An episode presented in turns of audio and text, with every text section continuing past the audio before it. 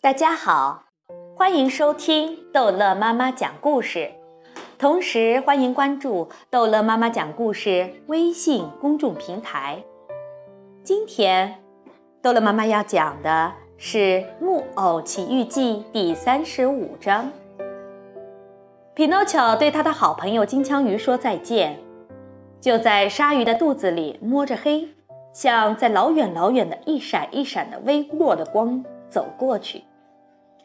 他走着走着，只觉得脚踏在滑溜溜的油腻水坑里，油腻的水发出炸鱼一样的气味，使他觉得像是在大灾期。他越是往前走，火光就越是亮，越是清楚。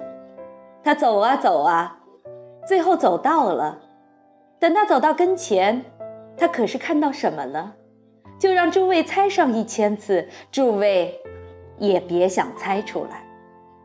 他看到了一张小桌子，上面摆着吃的，还有一支点着的蜡烛，插在一个绿色的玻璃瓶上。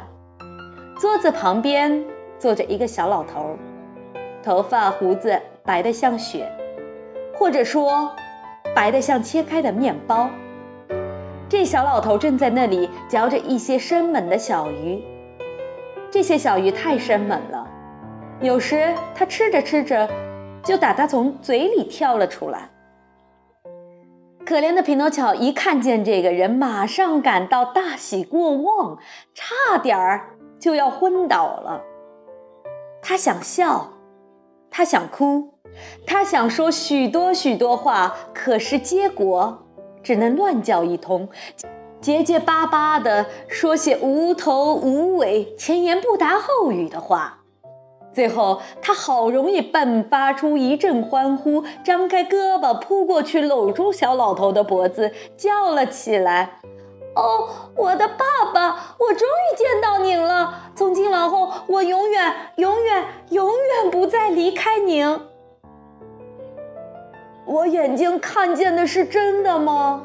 小老头擦着眼睛回答说：“你当真是我亲爱的匹诺乔吗？”“是的，是的，是的，真是我。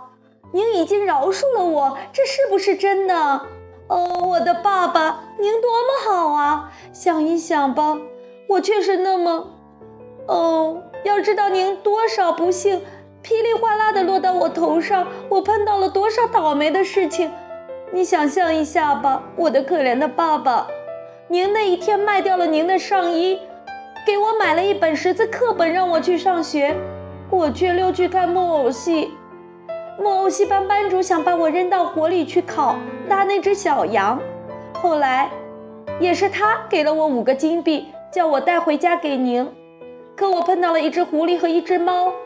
他们带我到红虾旅馆，他们住在那里狼吞虎咽，然后我一个人夜里离开了旅馆，路上遇到了两个杀人强盗，他们追我，我跑，他们追我使劲跑，他们使劲追我跑啊跑啊，他们追呀追呀，最后他们还是捉住了我，把我吊在一棵大橡树枝上。后来有一位蓝色头发的美丽仙女派车把我救走。大夫看过我以后，马上说：“如果他没有死，那就是还活着。”这时候，我忽然说了个谎，我的鼻子就长长起来，长的连房门也出不去了。后来，我同狐狸和猫去种四个金币，一个金币已经在旅馆里花掉。一只鹦鹉笑起来：“我不是弄到两千个金币，而是弄得一无所有了。”法官听说我给偷了。马上把我关到监狱里，让小偷们高兴。出了监狱，我看地里有一串很好的葡萄，结果给捕兽夹夹住。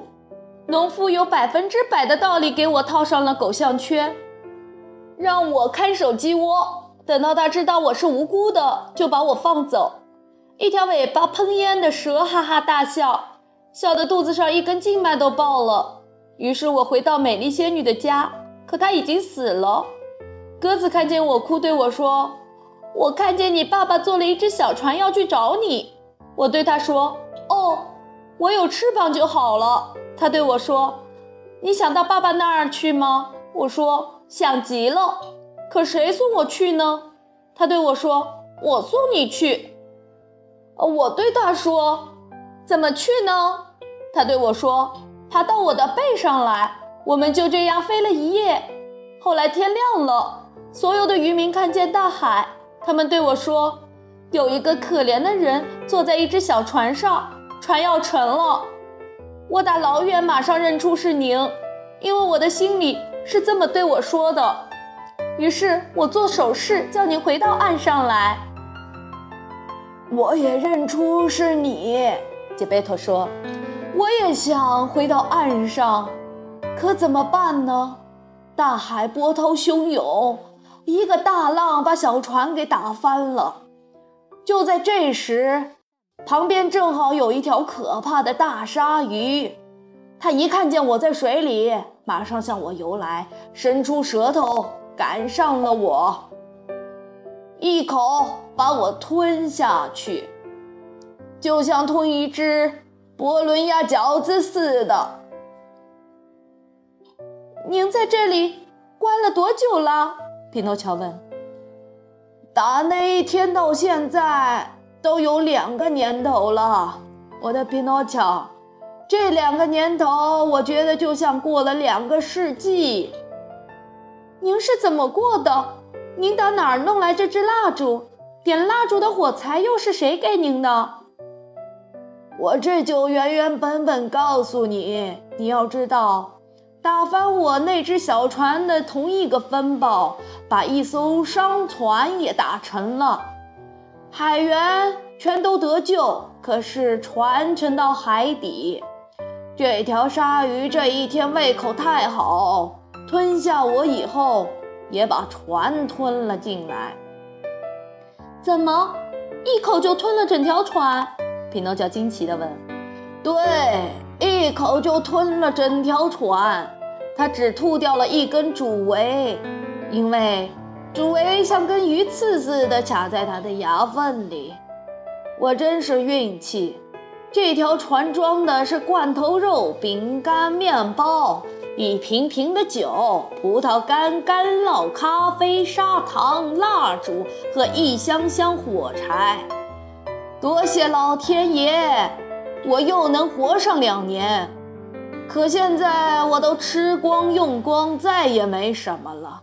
你看见这支点着的蜡烛吗？它已经是我的最后一支。那以后怎么办？以后嘛，我亲爱的，咱俩就得生活在黑暗当中了。那么，我的爸爸，匹诺乔说：“咱们没有时间可以错过了，必须马上想办法逃走。逃走？怎么逃？”咱们溜出鲨鱼的嘴，跳到海里去游走。你话是说的没错，可亲爱的匹诺乔，我不会游泳。那有什么关系？您就骑在我的肩膀上，我是个游泳好手，可以安安稳稳把您带到岸上。你这是幻想，我的孩子。杰贝托回答说，摇着头微微苦笑。像你这样一个木偶，只有一米高，你以为你有力气背着我游泳吗？您试一下就知道了。万一咱们命定该死，咱们就拥抱着死在一起，这至少是个很大的安慰。